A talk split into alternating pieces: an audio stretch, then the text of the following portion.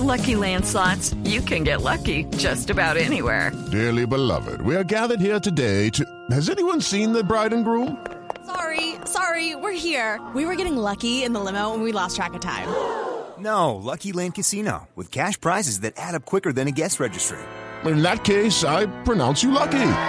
Play for free at LuckyLandSlots.com. Daily bonuses are waiting. No purchase necessary. Void were prohibited by law. 18 plus. Terms and conditions apply. See website for details. Y creo que estos últimos dos partidos contra Haití, que fue el preparatorio, y hoy día contra, contra Japón, creo que quedó demostrado que los muchachos ya le creen, ya están confiando en él y ya se están uniendo como grupo. Es difícil manejar el camerino de la selección chilena, así que subo allí también. Sí, la verdad que es difícil, sobre todo cuando viene de un bicampeonato, son los, los bicampeones de América, debe ser un camerín complicado en el cuanto a muchas estrellas a nivel mundial, así, pero creo que él ha hecho muy buen manejo de grupo, los niños me lo dicen de adentro que le creen, están bien con él y es una persona muy respetuosa. ¿Ser extranjero lo condiciona? Yo creo que lo condiciona, no, porque al final los dos técnicos que a nosotros nos sacaron campeones eh, fueron extranjeros. Entonces, creo que a lo mejor por la dinámica que tenía un poco eh, los técnicos anteriores, a lo mejor ha sido un poquito más cuestionado. Pero, pero creo que los muchachos eh, son inteligentes. El técnico también, creo que el técnico está en la capacidad y en el nivel para, para esta selección. Un momento habla Reinaldo Rueda, este es Blue Radio. los japoneses o con el juego mostrado en líneas generales? Bueno, considero que antes que todo un gran juego, un excelente rival al frente, un rival que lo habíamos analizado y sabíamos de sus bondades y eh, Chile hizo un juego redondo, un juego redondo muy táctico, de gran aplicación y bueno, por fortuna llegaron los goles. Lo vi abrazar a Alexis y sé que le alcancé a escuchar, perdone la incidencia, pero eh, te está recuperando y vamos recuperando el nivel, también le dijo. Sí, indudablemente que va por buen camino, viene de un semestre muy difícil y bueno, justo debíamos de reservarlo inclusive poco antes para buscar que, que llegue con buen nivel a los juegos siguientes. Arturo Vidal, ¿qué tiene? ¿Puede ser un golpe, contractura? ¿Le preocupa eso? Sí, es un golpe que recibió en el primer tiempo y con la fatiga el esfuerzo lo, lo manejó, pero bueno, creo que está para, para el próximo juego sin problema. En las condiciones que se da el juego de Chile, ¿dónde acentuaría usted donde hay que hincar el diente para esto?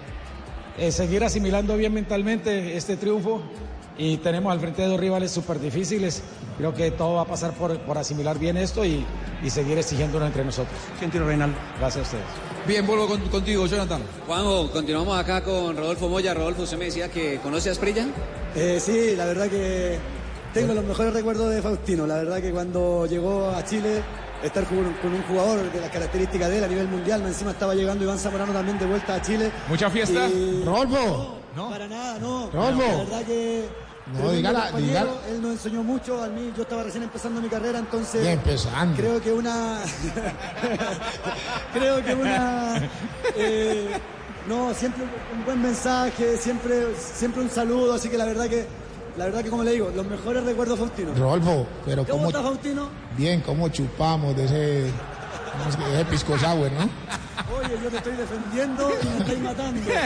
Ah, Usted me, pre- estoy usted, me presentó, usted me presentó a Pinilla, casi me matan atrás ustedes. Uy, Qué buen grupo que teníamos negro. La verdad que. No, no, faltó y no ganar el título. Sí, la verdad que. No, pero ganamos hartas copas. Y eso es lo importante. ¿Alzó la copa con Asprilla? No. Muchas copas, muchas copas. Una, una anécdota que tenga acá con el tiro que la, que la cuente, que la eche al aire. No, nada, pero más que. Más que Los tiros al aire, Rodolfo, no, más que los sí, sí, más que los anécdotas, yo lo que le decía anteriormente. El negro en el camarín de la Universidad de Chile, y incluso en Chile dejó un legado muy grande. Cuando llegó él, todo el mundo lo respetó, todo el mundo lo quiso. Y nosotros como compañeros, como te digo yo, si bien hice una gran carrera, otros también, tuve el honor de jugar con Faustino Asprilla y la verdad que lo que después yo hice en el fútbol, muchas cosas eran porque él a lo mejor lo que él nos enseñó. Eche, eche el cuento, eche el cuento que me contó ahora. Lo ¿Dejó que, un legado? ¿Dejó Hágale, hijos? No, no, No, ah, ah, no, no, no, no, yo fue una mina. no, Una yo- tenía, ¿sí o mi- no? yo, lle- yo llevé mi novia, ¿se acuerda? Yo llevé mi novia y en la concentración ustedes todos me la miraban en ese programa. que- Pero la mirábamos nomás, pues nada más, la mirábamos. Es que no podían hacer nada más, ¿cómo van a comparar No, conmigo? Tampoco podemos competir con negro. No, con la- ¿qué- oiga, oiga, Juanjo, ¿qué, qué pasó con Asprilla el día, el primer día que llegó al camerino? ¿Qué pasó? No, eh, la verdad que estábamos todos esperando al negro, pues era verdad que era la historia del negro. Así que cuando llega nos vamos al camarín. No, ya, que la cuente él después. No, no, hágale, hágale, hágale. Ay, Nos sorprendió gratamente a todos y sacó aplausos en el camarín de Chile. Así que, bueno, un saludo a No, todos. vámonos a comerciales. Que les vaya bien, Sí. ojalá que nos encontremos en la final. Así que saludos Faustino, nos vemos ahí. Un abrazo, Rodolfo. Oiga, muchachos, ya paren, pues, acabemos con este programa porque estaba, Vanessa está aquí esperando. Y se me, pero están, se me están llevando al espacio de Mesa Blue. Viene ya no le- el profe Comezaña. ya no le robamos tres minutos. Abrazo, Rodolfo, muchas gracias. eh. Saludos a todos ustedes. Rodolfo. Muchas gracias. Ya viene mi Vane, ya viene mi Vane. Gana el mejor partido estudiante de la Universidad de Santo Tomás, una de las 34 carreras profesionales en modalidad presencial o a distancia en Bogotá. usta.edu.co, vigilado. Mini Educación. Escuchas Blue Radio, la nueva alternativa, viendo todo el fútbol. Este es el jugador más saludable del partido. Igual que el aceite de palma 100% colombiano, preparaciones increíbles, hinchas increíbles. Voy a recorrer toda Colombia en un Volkswagen. Puede ser un Volkswagen Gol, el Voyage o el Fox Extreme. En todos los concesionarios Volkswagen aplican condiciones. Junio es el mes del fútbol y las ofertas Volkswagen. Hasta aquí llegamos, ha sido un gran placer. Goleó Chile, goleó el bicampeón 4 a 0 a la selección de espere, Japón. Me falta, me falta. Yo quiero, yo quiero una presita de pollo. Frisbee, sí. ¡Qué partidazo de Chile! Eso sí, una jugada. Frisbee, haz la tuya pidiendo tu domicilio. Nadie lo hace como Frisbee lo hace. Vamos a pedir nuestro domicilio de Frisbee porque más tarde nosotros regresamos al aire con el eh, blog de la Copa. Frisbee. A continuación se viene Vanessa de la Torre con Mesa Blue, invitado de lujo como siempre, Julio Comesaña hoy. Muy bien, Blue Radio, la nueva alternativa. Cerramos, señoras y señores oyentes de Blue Radio, desde Brasil. El equipo deportivo de Blue Radio, la dirección de Javier Hernández Bonellos y Juan Pablo Tibaquira Celis. Ya nos escuchamos en el blog de la Copa. Chao. Se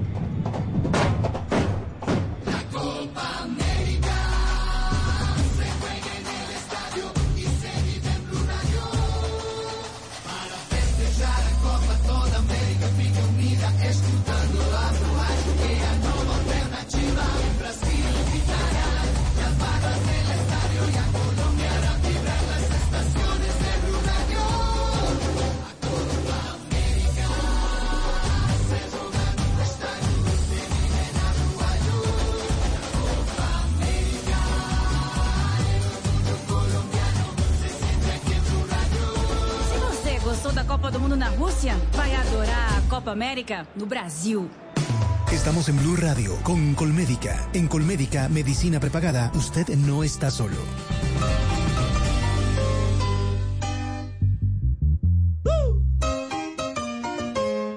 ¡Vacila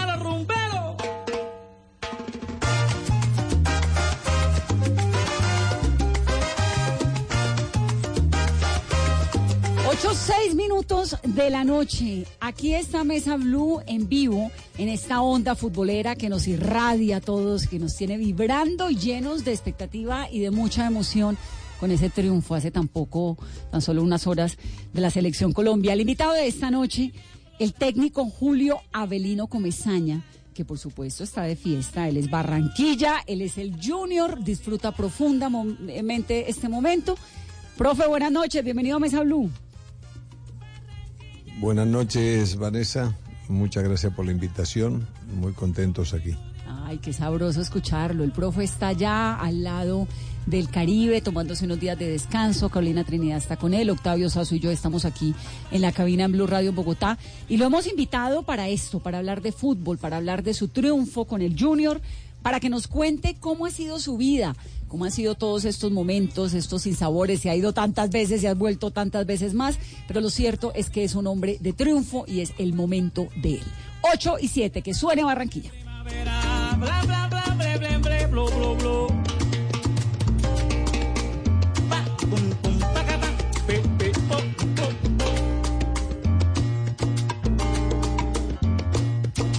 Numeral, Vanessa, pregúntele a Comezaña, Octavio, hay un montón de preguntas, bueno, que creo que esta es como una que se ha repetido un montón, la camisa azul, la camisa de cuadros, que cómo ha logrado llegar tan lejos, que por qué se enamoró de Barranquilla. Muchas preguntas, Carolina, para el profe Comezaña. Vanessa, muy buenas noches. Y sí, de las preguntas más constantes a esta hora de la noche. La oigo lejos, Caro. Ya no le suben acá al micrófono. Mientras tanto, Octavio, preguntas para el profe Comezaña. Esa a Ahí esta está, hora. ahí está. Ahí está Carolina, ahora sí. Ahora sí.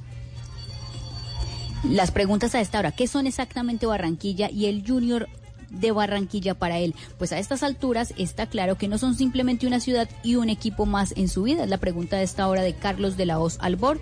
También preguntan que si para la próxima eh, liga va a seguir utilizando el amuleto, es esa camiseta y ese pantalón, profe, que ya hace parte de su atuendo oficial para lo, lo utilizaba usted primero para los eh, partidos que tenía de local, ¿no? Sí, eh, realmente el Junior y, Barranquilla representan una parte muy importante de mi vida, un sentimiento muy profundo, no solamente por razones futbolísticas, por ahí fue el comienzo de, esa cercanía a la ciudad, a la gente y el trato que me dispensaron al- a, mi llegada ya, ya por el año 73, que fue la primera vez que llegué a Junior, en el segundo semestre, procedente de Millonarios. Y, este, y después una serie de acontecimientos fundamentalmente familiares, diría yo, con un regreso en el, en el 75 y, y una apuesta de, de la familia de quedarnos allí en Barranquilla, de, luchar para quedarse en el equipo y, y consolidar, digamos, una estabilidad eh, con los niños que, que después eh, la mayor este, Florencia, que acá me acompaña, que nació en Bogotá, y después allí nació este, Vanina, eh, en Barranquilla, la más chica, y el varón sí nació en Uruguay porque nos habíamos ido en el 73, a fin de año nos fuimos, y en el 74 nació en Uruguay, y ya después mm, vino con nosotros otra vez a, a Barranquilla. Todo eso fue generando una cantidad de situaciones, una cantidad de amigos, este, los compañeros que iban y venían, mucha cercanía con los jugadores colombianos que estaban allí en el Junior, siempre tuve cercanía con los auxiliares del equipo, con la dirigencia, en fin, se fue, Profe. se fue conformando algo que a esta altura ya es algo muy profundo. Profe, usted lleva 48 años casado, ¿no? 49, sí, 48, sí. 48.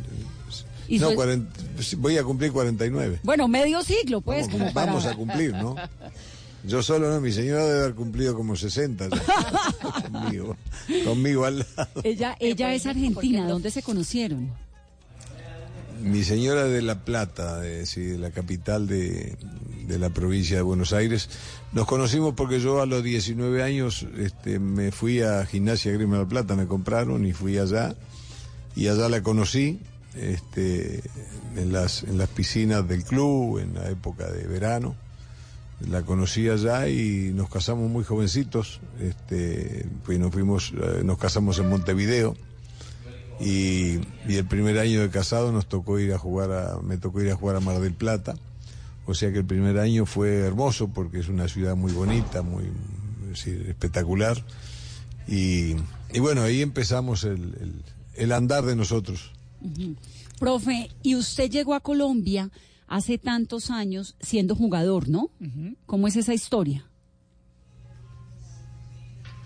¿Escucha? ¿Lo perdí? Profe, ¿me escucha? Él llega, Octavio, a jugar, ¿no? Sí, él, él como contaba, él empezó su carrera en Racing de Montevideo, en Uruguay, luego de ahí se fue a Gimnasia de Grima de La Plata, que es uno de los dos equipos de la ciudad de La Plata, ahí conoce a la esposa, en Gimnasia de La Plata se va a jugar a un equipo que se llama Kimberley de Mar del Plata, en Argentina, y de ahí Vane pega el salto a Colombia, viene a jugar a Millonarios en el año 72. ¿Y por qué llega a Millonarios? Eh, jugando en Kimberley de Mar del Plata, Millonarios lo trae a jugar a, a- a Colombia como un extranjero más y ahí se da su, su toque inicial con, con este país. Luego de un paso, eh, un par de temporadas o una temporada con, con Millonarios, es que va a jugar a Barranquilla con la camiseta de Junior y ahí arranca el amor de Comesaña con Junior en el año 73. Ahí arrancan esta relación que ha tenido todos los matices, del amor al desamor, se quieren, se vuelven a dejar, se vuelven, va. ¿Cuántas veces ha sido director técnico del Junior? Más de nueve veces, ¿no? Nueve veces, eh, dos etapas como futbolista, una en el 73, eh, la otra en el 75. eh, es una, una historia completa de amor. O sea, hoy eh, Junior de Barranquilla es sinónimo de Comesaña sin duda alguna. Profe, ¿me escucha ahora sí? Perfecto. Es que lo había perdido un poco. Entonces, nos estaba contando y nos estaba contando que Octavio, que usted llega primero a Colombia a jugar con Millonarios. Sí, yo llego en el año 72, a mitad de año, este, allí a Millonarios que logramos este, la décima estrella, eh, jugada en el año 73, a comienzo del 73, se jugó esa final en Bogotá. ¿Y en qué momento hace ese clic de Millonarios? Entiendo que pasa por el Cúcuta y hace ese clic para meterse al Junior. ¿Por qué el Junior y no el América de Cali, por ejemplo? No, yo estoy en, no, yo estoy en Millonarios y, y terminaba contrato a mitad de año y cuando empezó, íbamos a jugar la Copa Libertadores, eh, me agarré una hepatitis y, no pude competir y terminando mi contrato, el doctor Ochoa, que era el entrenador, traía un arquero argentino, Truchia, y necesitaban el cupo de extranjero y entonces me dejaron en, en libertad y yo enseguida me contrató Junior, me, me- el señor Fuachar este, me citó, me acuerdo que aquello fue en el Hotel Tequendama, y este y allí me contrató hasta hasta final de año, hasta final del 73, donde mm, no me había recuperado bien de, de esa hepatitis y me fui al Uruguay. Y el 74 y en el 75 jugando allá en Danubio llegó Junior nuevamente, llegó Don Fuachar allá y este a contratar unos jugadores y, y regresé, regresé para el 75 regresé a Barranquilla. Pero ya cuando llega a Barranquilla en el 75, ¿llega como jugador o llega como director técnico, como entrenador? No, no, no, no. no. La, llegada de técnico fue en el 91, la Ya primera después. vez que llegué a Junior. Ahí fue como jugador y estuve hasta finales del 79 que me contrató, me compró Independiente Medellín. Sí. Profe, ¿cómo es, cómo fue esa relación, arrancar esa relación con la familia Chan? Yo creo que, que fui una persona eh, afortunada y de pronto mis comportamientos este, como profesional del fútbol y como ser humano y, la vida que llevábamos, la familia y la cercanía con, con- gente de allí, con, fundamentalmente recuerdo a algunos, recuerdo a Marcos Col, recuerdo a Carlos Peña, recuerdo a los asistentes, a Orejita Núñez, a Lucho Cúcuta, y recuerdo a una cantidad de compañeros como Toto Rubio, Miranda, Verdugo, es decir, una cantidad que tendría que estar una hora nombrando gente, que fue muy importante para mi vida personal, fundamental para mi familia y todo. Este, y, y yo no sé si don Fuachar eh, siempre tuvo confianza en mí. Yo recuerdo que, que muchas veces conversábamos cosas que, que eran importantes de- para la institución y todo. Y, y siempre tuve cercanía con toda la familia, con toda la familia, fundamentalmente con don Fuad y sus hijos estaban muy chicos, hoy ya están muy grandes. Yo siempre les digo que lo recuerdo de pantalón corto en el camerino mientras el equipo junior hacía el calentamiento para los partidos y ellos iban allí y este y, y la señora Adelita este que estaba muy cerca del equipo todas esas cosas este están siempre en mi en mi cabeza y, y creo que todo eso fue haciendo de que yo sintiera un compromiso muy grande con todo eso una gran responsabilidad como jugador y después cuando regresé como entrenador ni hablar Pero a mí sí me causa mucha curiosidad, profe, que usted conoció entonces en pantaloneta, como lo decía el hoy alcalde eh, de Barranquilla. O sea, ¿usted los ha visto en esa transformación gra- ¿Usted lo ve a él posiblemente como presidente de Colombia? Por eso yo digo, imagínese todo esto, ¿no? Eh, ¿cómo, cómo puede no existir un compromiso de parte mía con la institución? A él, a, a quien hoy es el presidente del club, con quien hemos trabajado muchas, en muchas oportunidades, con Antonio. Este, igual, los tres me acuerdo que iban allí y miraban a Arturo también, el senador, y miraban el calentamiento del equipo, estaban con su papá. Y este, entonces todas esas cosas hacen de que, de que uno llegue a un lugar que no es desconocido y que, y que hay un compromiso grande siempre. Pero usted los ve mejor, o sea, ¿por qué ninguno de ellos que crecieron en medio del fútbol eh, quiso ser futbolista y prefirieron la política? ¿Por qué es más chévere hoy la política en, en, en lo char que el fútbol? Bueno, yo, yo creo que hay de todo un poco, porque a ellos fundamentalmente, mm, lo que yo recuerdo, a ellos les gustaba mucho la música. Mucho, mucho la música. Y incluso todos creo que, que cantan y cantan bien. Y, y este, y después apareció este tema de la política, me parece que por, porque han seguido el camino de- del papá, que ha sido un hombre muy importante, no solo un empresario importante, sino un hombre distinguido en los temas eh, políticos del país, eh, cada vez más. Y, y entonces aparece Alejandro que, que tiene un carisma muy especial, muy especial, le llega mucho a la gente, es un muchacho querido, es un muchacho muy sencillo, muy, muy simple en sus cosas, en su andar, y le ha dado en sus, en sus dos alcaldías, le ha dado un vuelco total a, a la ciudad de Barranquilla que quienes la conocimos antes y conocemos ahora Barranquilla, nada que ver, nada que ver porque había una cantidad de problemas que nunca se solucionaban y siempre se amenazaba con eso y hoy se ha logrado, yo creo que Alex este, va camino de cosas mucho más importantes. Camino a la presidencia. Sí, está muy joven, le llegará el día, yo no tengo duda que tiene la capacidad, porque le repito, tiene mucha cercanía con la gente y eso es fundamental y ha hecho cosas muy importantes. ¿Cuál de Profe, ¿a los usted le FUAD? gusta también la política? ¿Cómo? Profe, ¿a usted le gusta la política y de pronto, o sea, usted es colombo uruguayo, ¿le gustaría hacer política en Colombia? No, hacer política no, no, nunca, nunca lo pensé, digo, no, yo no digo que soy apolítico, porque la política es algo muy importante para, para nosotros los seres humanos, y, pero me, me gusta estar pendiente de las cosas, y escucho y leo, y pregunto y observo los comportamientos de los políticos, y me gusta escuchar lo que dicen, y después cuando tienen que trabajar y hacer las cosas que dijeron, me gusta estar mirando a ver qué pasa, evaluando las cosas. Pienso porque este, no puedo decir que no me interesa la política, es fundamental para, para cualquier ciudadano. Lo que no le interesa es lanzarse a la política. No, nunca, nunca, nunca lo hice, no sé, yo no, no sé, no lo hice nunca. Profe, No, cuénteme, Ni lo he pensado, mi vida ha sido el fútbol, ¿no? Cuénteme lo de la cábala suya, lo de la camisa azul. ¿Cuántas camisas azules tiene de cuadros? ¿O es que es la misma y se la pone y la lava? ¿Cómo es eso? Mire, la cantidad de preguntas en, en las redes sobre la camisa. Yo le cuento, la, la camisa esa no, no fue nada de ninguna cábala ni nada, simplemente que esa camisa yo la compré un día en Medellín, este que, que estaba aburrido allí en el hotel y bajé a caminar por ahí por el hotel y entré a un lugar que había ropa muy linda, para mí por lo menos, y yo miré y me gustó mucho esa camisa. La tela, y a mí me gusta usar la ropa por fuera ahora, la camisa sueltas así, sentirme cómodo. Y entonces mm, el color ese me gusta y además esa camisa tiene la ventaja de que en, en los partidos de fútbol que mucha gente desconoce, eh, los árbitros y los equipos tienen que este, tener colores ya oficializados ante la DIMAYOR para los partidos local y visitante. Y entonces, cada fin de semana o cada día de partido, la DIMAYOR comunica con qué ropa van a vestir los árbitros y con qué ropa van a vestir los equipos, con qué colores. Y uno no puede ponerse el color de los equipos o del árbitro, eh, casi nunca, porque, porque eso puede crear un problema a los jueces de línea, a la televisión.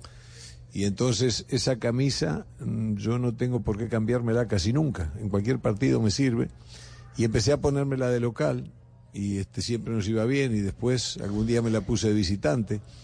Y, uno no se da cuenta, pero eso empieza a generar en algunas personas, o en las personas, puede ser los jugadores y- y los hinchas, y entonces empieza a generar, a decir la gente, dice, bueno, con esa camisa nunca pierde, nunca perdemos, nunca perdemos, y al último ya se vuelve una exigencia grande. Y usted, Y ya todo el mundo habla de la camisa. ¿Y esa bueno, si no se camisa, pone quién se la lava? No vamos a ganar. ¿cómo la cuida? Este, entonces, y bueno, la lava mi señora, la lava a mano. Bueno, en mi casa hay ropas que se lavan a mano, este, porque, porque las cuidan, la ropa la cuidan, digo, no, no, no, no tiran toda dentro de un lavarropa, sino que la cuidan. Y siempre que termina un partido, enseguida la lavan. Y el pantalón fue un poco, también porque en la ciudad de Cali no, no llevé el pantalón mío, yo me olvido muchas veces de las cosas, dejo cosas en el hotel o las dejo en mi casa, en fin, las pierdo y, y tuve que salir de mañana a comprarme un pantalón. Y fui a un centro comercial y me encontré justo un pantalón que hacía juego con la camisa, así que estaba todo calculado. Ah, pero entonces Y ahora la esa pinta camisa entera. quedará Pantalón y camisa. entera. Y ahora que, quedará, yo creo que va a quedar para grandes acontecimientos de fútbol. Cuando haya esos partidos importantes, cruciales, ahí aparecerá la camisa. No, y quedará para el Museo de los Char. Seguramente en cualquier momento hacen un museo, una estatua y lo van a vestir a la estatua con la, con la ropa. Eh, eh, profe, pero sí, pero sí es mucho de, de, de, de cábalas, porque si usted, o sea, si hay alguien que puede haber visto cosas en el fútbol, más allá de las cábalas, eh, algunos aseguran de brujería, todo lo que pasa dentro de un vestuario, eh, es usted, pero si si creen eso, si creen eso de las cábalas. Eh, alguna vez este, yo me fastidiaba con, con algunos jugadores extranjeros que habían venido de, de algu- algunos países. La gente tiene mucha tendencia a creer este, en algunas cosas y es respetable. Y, y yo tengo un amigo que, que trabaja, estudia el comportamiento humano y eso, y un día le dije, me tienen aburrido los jugadores metiéndose estampitas en las medias antes del partido, prendiendo velas. Este, y entonces me dijo, ¿y vos tenés algo mejor para ofrecerles? Y me quedé sorprendido. Le digo, no, no, entonces déjalos así, dice, porque todos los seres humanos necesitamos aferrarnos a algo en algunos momentos que, que tenemos dudas o, sabemos que, que es, que es un, momento importante. Y entonces dejalos. Y ahí ese día entendí y aprendí lo que me quiso decir. Y, y bueno, y yo a mí también pasa lo mismo. Yo creo en algunas cosas y de pronto que otros no creen. Así que yo no lo miro como una cábala, pero a veces digo, ¿y qué me cuesta ponérmela? No me cuesta nada, en vez de ponerme otra cosa me pongo esa Y camisa. por si acaso, ¿qué tal que no, que uno no sabe, no?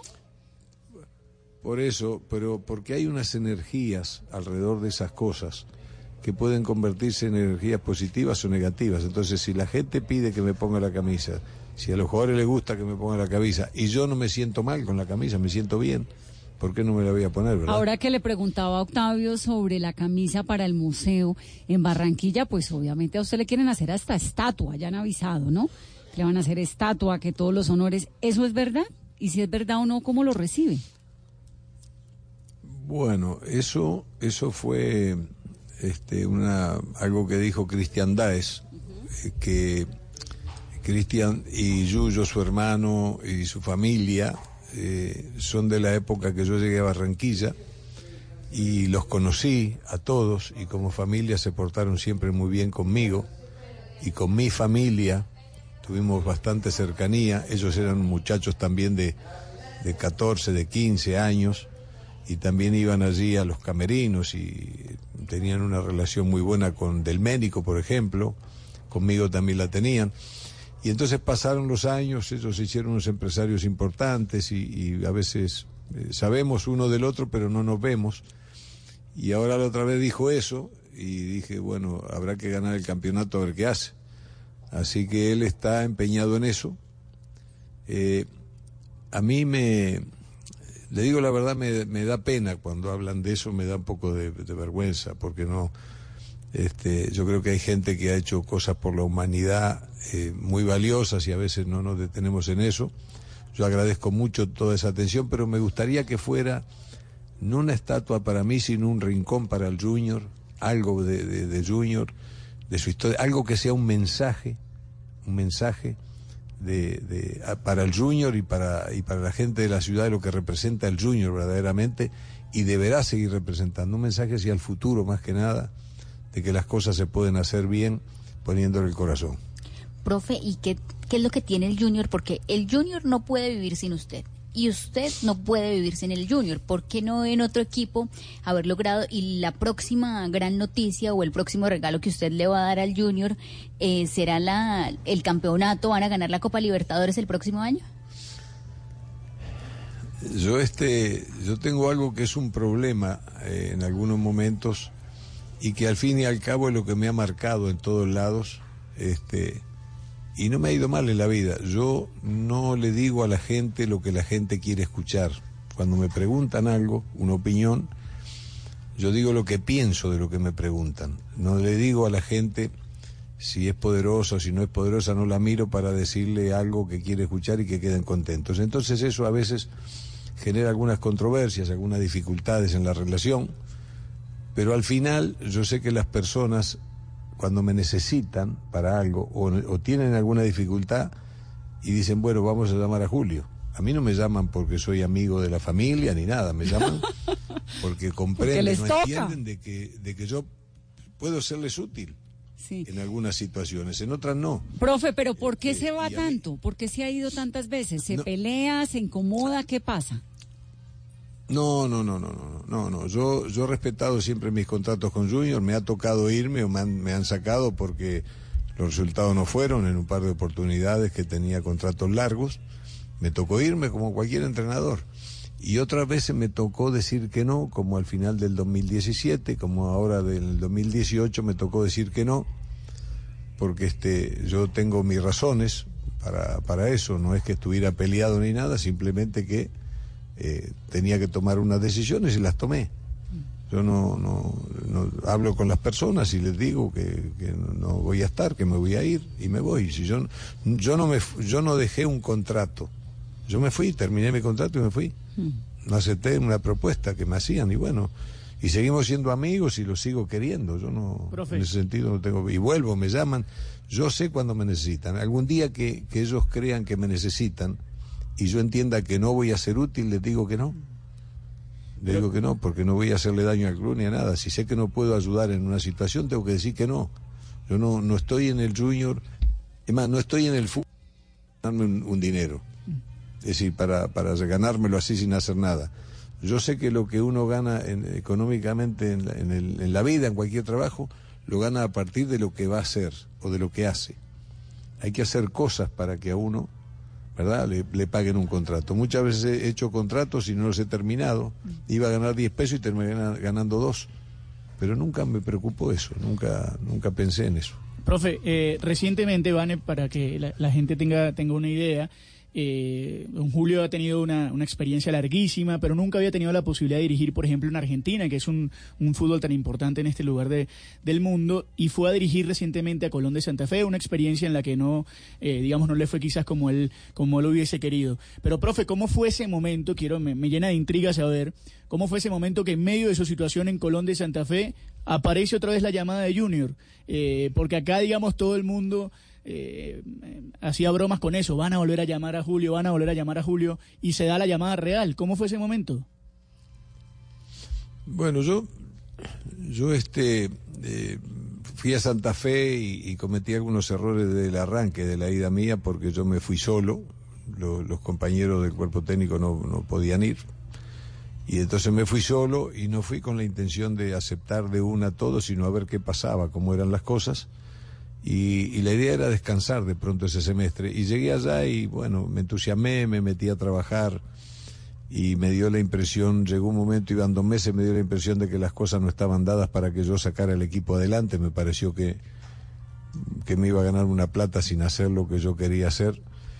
Y a los dos meses salí, me fui, renuncié y me fui. Y me fui a Montevideo, descansé. A mí no me gusta estar en Barranquilla cuando, cuando no estoy en Junior, porque eso genera muchas cosas. Al entrenador que llegue y el, ambiente, no puedo ir al estadio. Eh, pero ahora ya vivo en Barranquilla y me van a tener que soportar, voy a estar allí siempre. Este, y estaba en Barranquilla esperando un día la mudanza mía que estaba llegando al aeropuerto. Y, y resultó que esa noche me llamaron para conversar y bueno, este, se dio lo de lo de Junior, habían sacado a Fernando Suárez y este y me llamaron para volver. Y bueno, si, si van a llamar a un entrenador y me llaman a mí, listo, perfecto. Esos regresos suyos al Junior eh, son consecuencia de una negociación, pues por supuesto, como todos los trabajos en el mundo, pero le hacen unas ofertas muy tentadoras o es amor por el Junior o son ganas de que usted realmente tiene como esta pasión tan profunda por el Junior, por Barranquilla, por Colombia. Oye, yo, yo he llegado a Junior en varias oportunidades y eh, en una vez, una vez estuve tres meses sin firmar contrato trabajando. Siempre que llego al Junior lo primero que hago es ponerme la ropa e ir a la cancha. Y después vamos arreglando las cosas en el camino, a veces rapidito, otras veces demora un poco más, pero siempre yo, yo tengo confianza que las cosas siempre van a salir bien y este y en ese sentido nunca tuvimos problemas. Nunca las propuestas son las que a mí me satisfacen, a mí nunca me interesa lo que ganan los demás ni nada, me gusta sentirme contento con que mi trabajo sea bien pagado, que a mí me sirva, me, me guste, y este, a mí y a mi familia, y, y no me fijo en otras cosas. Profe, ese triunfo del Junior, ¿usted le reconoce en ese triunfo del Junior algo a Suárez, a su antecesor? ¿O es usted que conoce muy bien el equipo, que sabe cuál es la, la movida que tiene que poner? Yo, yo conozco a, a Fernando, además tengo una buena relación con él, este, una relación respetuosa y, sincera, y es un hombre experiente, es un hombre experiente con mucho recorrido, eh, y él a mí me dejó el equipo clasificado. Además, cuando yo vine, cuando yo llegué y me preguntaron de Junior y el problema que Junior no está bien y nada, yo le dije, Junior va a ser finalista del torneo. No sé si va a ser campeón, dije, pero va a ser finalista del torneo. Este, y no lo dije por, por quedar bien con nadie, simplemente lo pensaba porque conozco el equipo, conozco los jugadores, y si bien venían en un rendimiento ahí que no era el que querían, pero el equipo ya estaba clasificado, listo, bueno, este, yo no, yo eso debo decirlo, que, que el equipo ya estaba prácticamente clasificado. Claro. Numeral Vanessa, pregúntele a Comezaña, co- ¿somos tendencia en Colombia hasta ahora? Bueno, después de los de Friends. No entendí, Octavio, la tendencia de Friends, que es ¿Sí? Ross, Rachel, Chandler, Phoebe. Sí, además son todos, miles. son todos tendencias. no sé Como qué que va van a volver los Friends, pero Sí, nosotros estamos en esa lista de las tendencias, nos están escuchando. Vamos a hacer una pausa rápidamente para comerciales, profe, y al volver, usted nos cuenta cómo ve la selección Colombia ahora. Si estamos ilusionándonos realmente con un contenido que nos puede llevar a ser campeones de la Copa América. Y me dice de la Ameriquita algo que tengo a toda mi gente allá de la América pendiente. Es el profesor Comezaña aquí en Mesa Blue, 834. Volvemos en breve. ¿Qué lo hace feliz? Contar con el mejor servicio y tecnología. Gracias a Colmédica estoy tranquilo en casa porque desde aquí pido citas médicas y realizo pagos. En Colmédica, usted es el centro de todo. Por eso hemos creado un servicio más humano y tecnológico. Es que no es lo mismo tener un plan de salud que estar feliz con Colmédica. Ingrese a www.felizconcolmédica.com y verá la diferencia. Colmédica, medicina prepagada, vigilado Supersalud. Estás escuchando Blue Radio con el Banco Popular. Siempre se puede. Doña Susana, si responde la siguiente pregunta ganará muchos premios. ¿Está lista?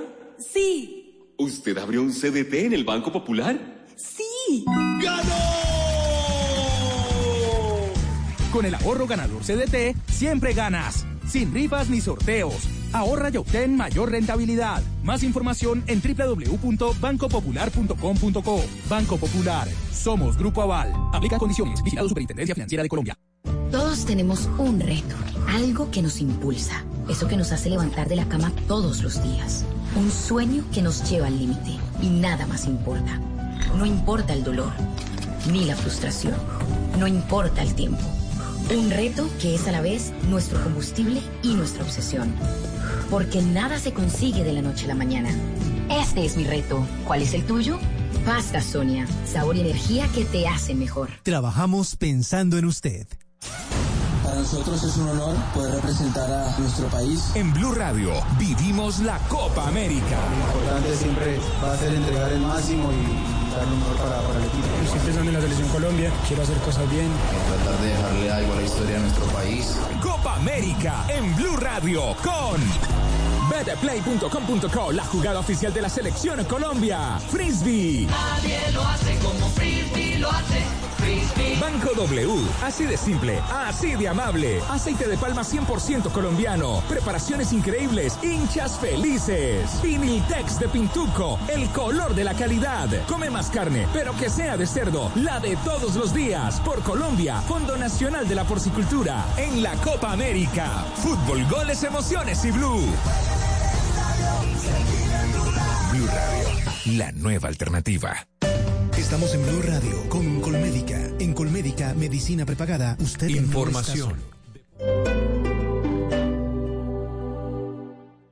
El Teatro Mayor Julio Mario Santo Domingo presenta a la Scottish Dance Theatre, la compañía de danza contemporánea más importante de Escocia. Viernes 21 y sábado 22 de junio, 8 pm. Compre ya sus entradas a través de primera fila o en taquillas del teatro. Alma en Movimiento, temporada de danza. Apoya a Bancolombia y Caracol Televisión. Invita a Blue Radio y Alcaldía de Bogotá. Más información www.teatromayor.org. Código PULEP WDR272.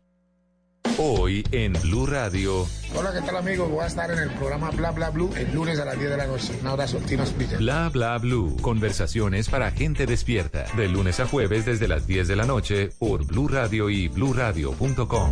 La nueva alternativa. Estás escuchando Blue Radio y bluradio.com.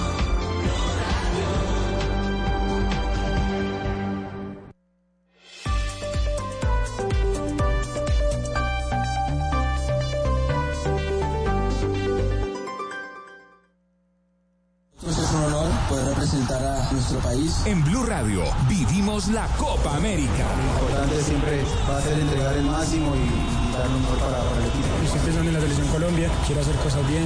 Tratar de dejarle algo a la historia de nuestro país. Copa América en Blue Radio con Tomémonos un tinto, seamos amigos. Café Águila Roja. Bancolombia, el banco oficial de la Selección Colombia. En junio celebra los goles y aprovecha las ofertas de Volkswagen. Lo nuestro nos hace latir. Colombiana la nuestra. Universidad Santo Tomás. Somos la generación del cambio. Deo Pies. Protección contra el sudor y el mal olor de los pies. En la Copa América. Fútbol, goles, emociones y blue.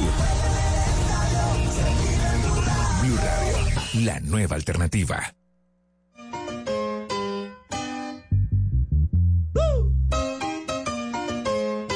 ¡Vacila los rumberos!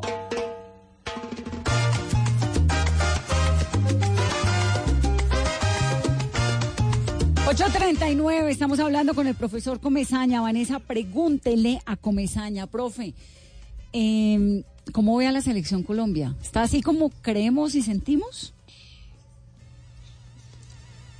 Bueno, yo no tengo, digamos, muchos argumentos para, para hablar así a fondo. Desafortunadamente no lo miro como un hincha porque el, ser entrenador, este, a veces, para tristeza de uno, le va quitando esa emoción de la gente. Este, pero veo que ha llegado un hombre muy serio, un hombre inteligente, me parece que le vi cuerpo a Colombia, le vi, le vi cuerpo de equipo. En los momentos de dificultades, como equipo se defendió bien y cuando tuvo que atacar, atacó también con, con profundidad, con poder. Tiene una, tiene una conjunción de futbolistas, este, la mayoría de ellos con mucha experiencia, con recorrido, triunfadores en distintos países en Europa. Eh, y algo que he escuchado bastante, lo escuché al entrenador cuando dijo los resultados son lo más importante no, o sea que no se sacó la responsabilidad encima y escucho a los jugadores hablar de que esta selección ya tiene que ganar algo porque es la hora, porque, porque ya están en su momento. Y, me parece que si juegan con esa determinación y con todas las condiciones que tienen sus futbolistas y el entrenador se muestra como lo, lo- yo, el perfil que le he visto ahora, este, Colombia puede llegar bien lejos. ¿Qué, qué le gusta de esta selección Colombia? ¿Qué le está viendo que le haga dar esa esperanza y esas posibilidades en su mente? La veo fuerte, porque a veces, es decir, aquí en Colombia, eh, la gente, y yo también muchas veces me acostumbro, nos ponemos muy líricos este, y creemos que le vamos a ganar a todos jugando así, un fútbol lírico, liviano, eh, un fútbol que, que defensivamente le cuesta bastante, que, que en el trabajo sin la pelota este, sufre, que en el juego aéreo sufren los equipos. Pero yo veo esta Colombia, eh, esos jugadores están muy experimentados, esos jugadores saben lo que representa jugar contra otros países, este, contra el poderío de otros países y saben cómo limitarlos, cómo controlarlos. Y Colombia cuando agarra la pelota sí que es difícil de controlarla, porque es un equipo que tiene poder ofensivo. Así que yo creo que, que esas cosas hacen de que podamos tener expectativas importantes. Profe, pero, pero usted acaba de decir que, que a usted normalmente no, eh, no le gusta decir a la gente lo que quiere escuchar, pero conoce muy bien el fútbol colombiano y, y cree que esta generación sí tiene que ganar algo ya. Sí, tiene que ganar, sí.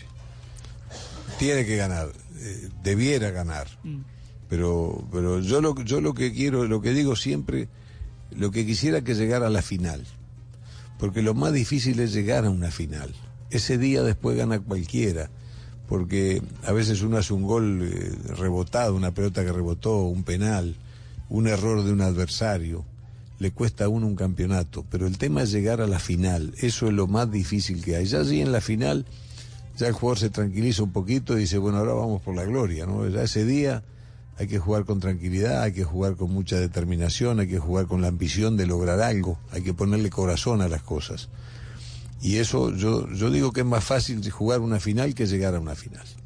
O sea, profe, nos ilusionamos los colombianos de que Colombia, eh, si sigue jugando como lo demostró con Argentina el, domi- el sábado, va a llegar a la final de la Copa América.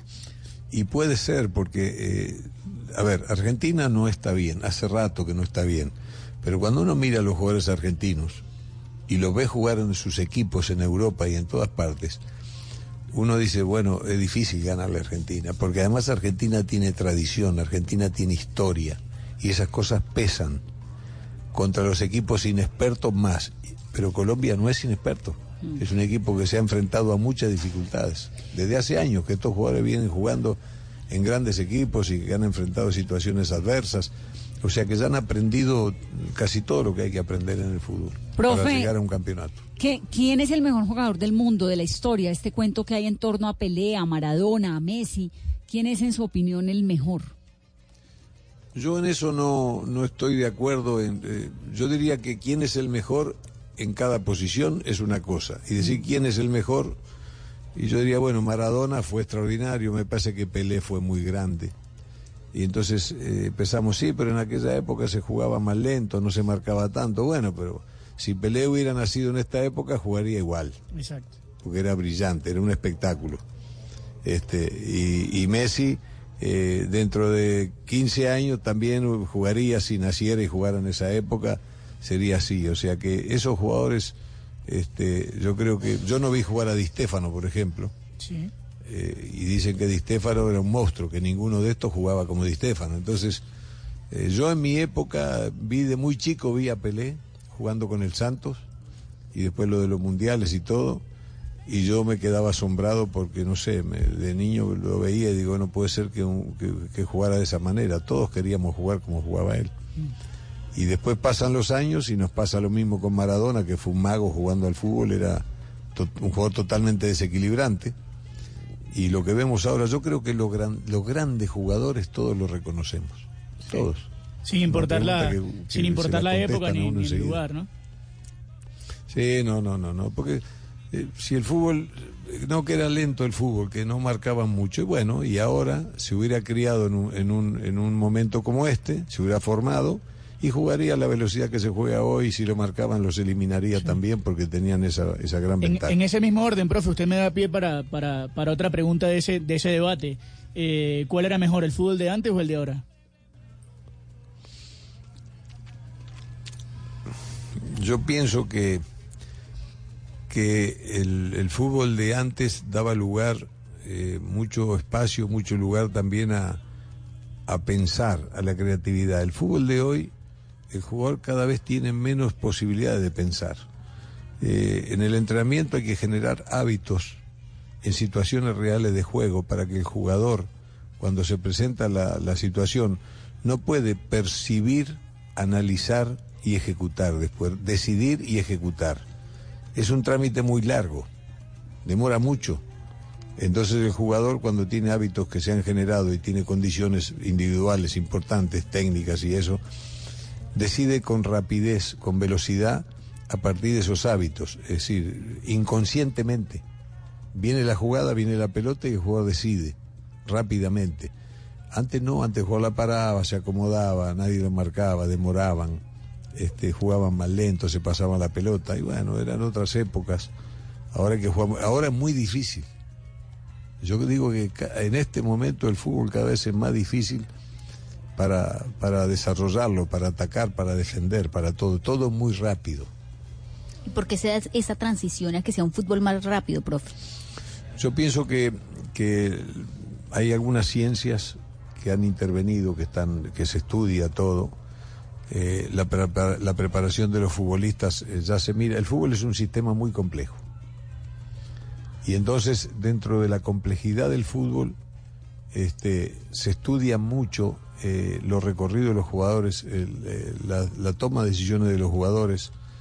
Eh, se analiza todo eso y surgen nuevos métodos de entrenamiento que hacen que ocurra todo esto que está ocurriendo. Y, como realmente, como decía el doctor Ochoa, me acuerdo que decía, lo más importante de fútbol no es ganar, es lo único. Y después yo leyendo Sí. algo de Vincent Lombardi, un entrenador De hace muchos americano. años del fútbol americano, esa frase era de él. Mm. Y decía, no es ganar, no es todo, es lo único. Claro, meta Entonces, goles. como el ser humano hace lo que sea con tal de ganar, lo que sea. Mm. Por eso cuando vemos el tema del doping en el ciclismo o en el fútbol, en donde sea, es porque los seres humanos por ganar damos todo, cada día más. Profe, hay una cantidad de mitos y de realidades, ¿o no? En torno a los entrenamientos, a lo previo. ¿Qué tan importante es, por ejemplo, la disciplina? Mantenerse sin tomar alcohol antes de juego. ¿Qué piensa usted de las relaciones sexuales antes de, de- un partido importante de fútbol? Yo pienso que para resumir de alguna manera, este, el fútbol es comportamiento, juego y resultados. Y si vamos a analizar comportamientos, tenemos que analizar el tema de la disciplina, los comportamientos dentro de la cancha, en el entrenamiento y fuera de la cancha, el entrenamiento que llamamos siempre entrenamiento invisible. Un jugador que no se alimenta bien, que no descansa las horas que tiene que descansar, este, que no tiene una vida, digamos, el tema sexual yo creo que es una cosa, es normal en un ser humano, ¿no? Yo no le pongo misterios a eso. A mí lo que, lo que me preocupa es cuando el jugador no se alimenta bien y no descansa bien, no duerme bien, este, o no entrena bien, porque es un riesgo, vienen lesiones, este, el rendimiento no es el mismo. El tema sexual yo creo que, que eso ya en esta época, aquellos aquellos mitos, aquellas cosas que se escondían, que nosotros no conocíamos, que las descubríamos después de, de- de estar grandecitos y que, y que no sabíamos de qué se trataba, era, era un tema, era un tema tabú, el sexo no, no, en la casa no se hablaba de eso, ¿quién iba a hablar de eso? Nadie, Claro. lo sacaban para afuera. Y uno lo aprendía con los amigos de la esquina, los mayores que llegaban y se juntaban en las tardes allí a conversar y uno sentadito ahí haciéndose el distraído escuchaba cosas pero no sabía de qué se trataba. Hoy en día los niños a los 7, 8, 10 años saben todo, saben todo. Claro, no saben la trascendencia de esas cosas, ¿verdad? No, no, no tienen la madurez para entender eso, pero saben todo. Nosotros no sabíamos nada de eso. Profe, de esa generación de la selección Colombia que es tan genial, ¿no? Que ve uno de estos muchachos Falcao, que ve uno a James, bueno, Ospina, no sé, todos son realmente, eh, pues lo emocionan a uno mucho. Hay unos talentos especiales, falta disciplina, eh, falta entrenamiento, falta que jueguen más juntos. Mejor dicho, ¿usted qué le haría a la selección Colombia si fuera el entrenador? No, yo, yo creo que el jugador colombiano, por naturaleza, mire, si, si nosotros nos vamos atrás en el tiempo, eh, porque eh, y veíamos, nos asombramos cuando el Barcelona juega y todas esas cosas, y, y eso lo vimos nosotros aquí con detalles más, detalles menos, pero vimos ese fútbol allá por, por la década, finales de la década del 80 y parte de la década del 90, con la selección colombiana y aquella gran selección de los Valderrama, de los Aprilla, de los Tren Valencia, de Leonel Álvarez, de Perea, en fin. Vimos todo eso y nunca nos alcanzó. Nunca nos alcanzó, nunca lo valoramos tanto como había que valorarlo. Y ahora nos asembramos de lo que vemos en Europa.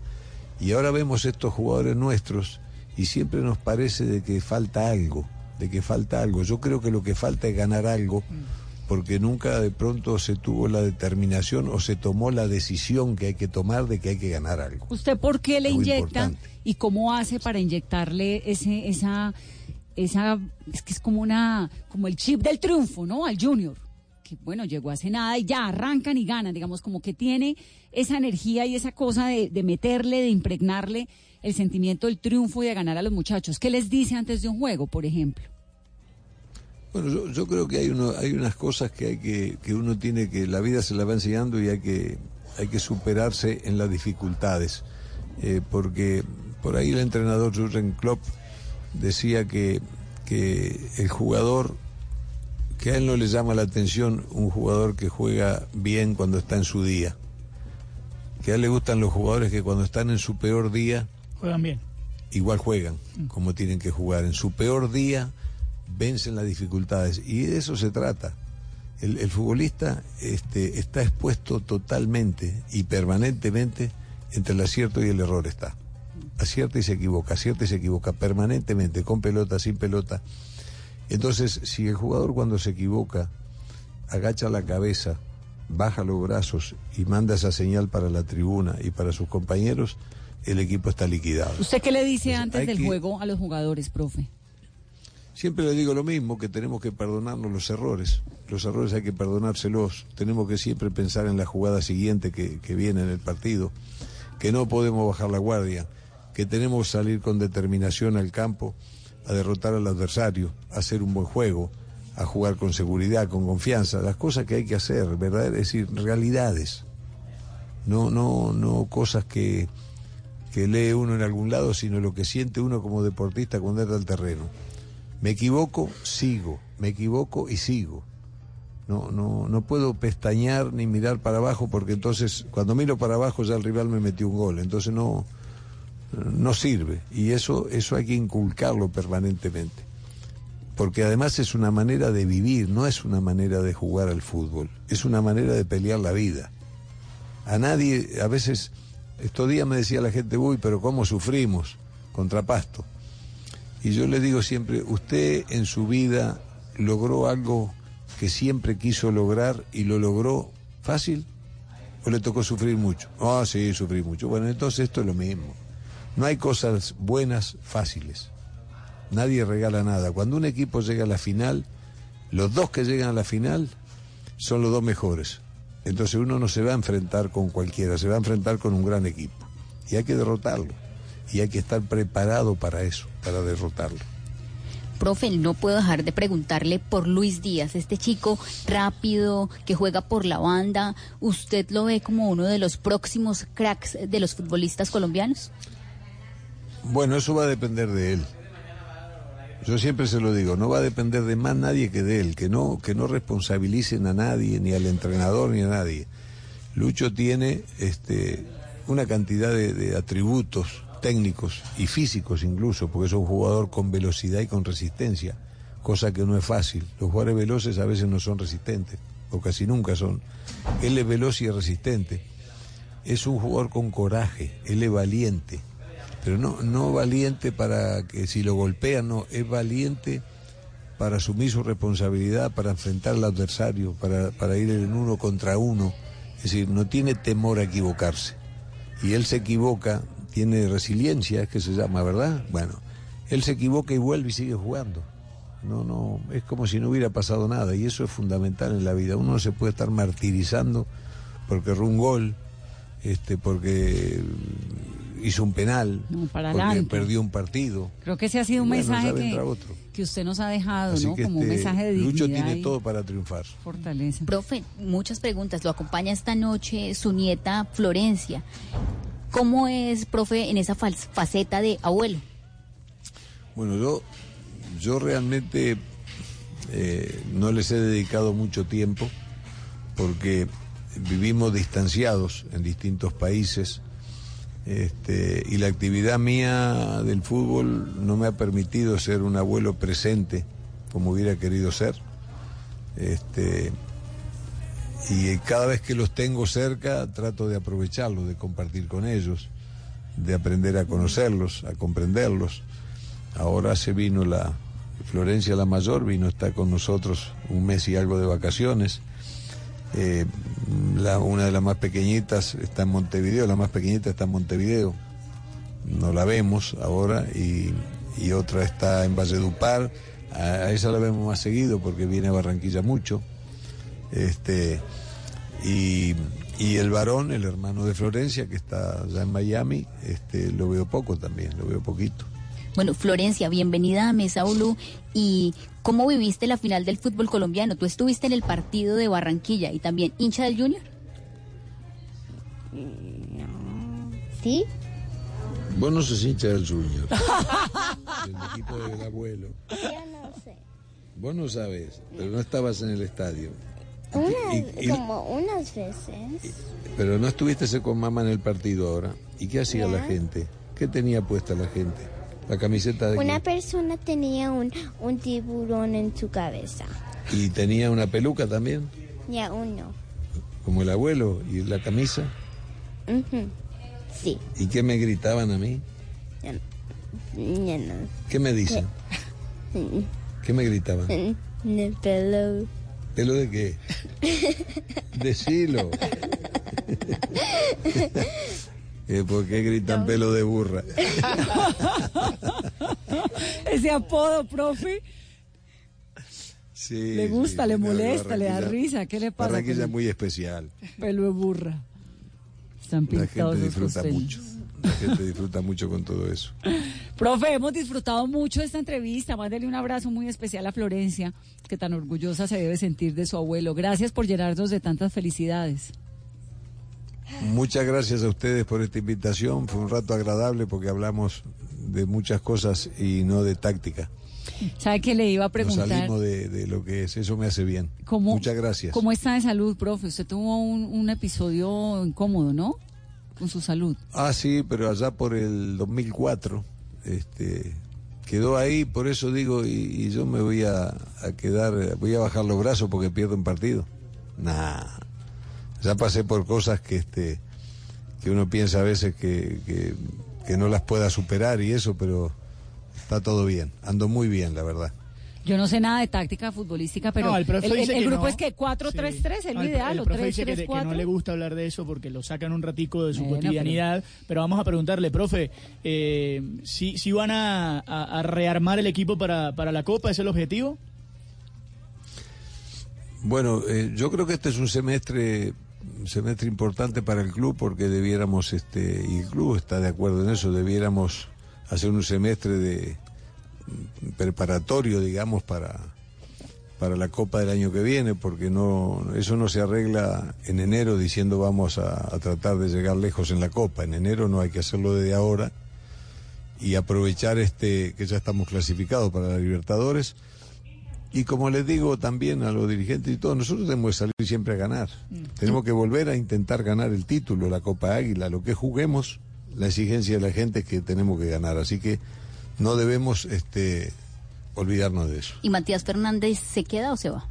Bueno, nosotros estamos haciendo una revisión del plantel con la dirigencia, los contratos, jugadores que terminan contratos, jugadores que siguen, eh, quienes se van, las necesidades que podemos tener, eh, que los jugadores que puedan ingresar de, de- del Barranquilla al equipo, otros jóvenes que hay buenos. O sea que vamos a ir armando de a poquito en, en todos estos días las cosas. Pero por ahora entonces se queda en el Junior. ¿Quién? Usted. Matías Fernández. No, Matías y usted, Matías profe.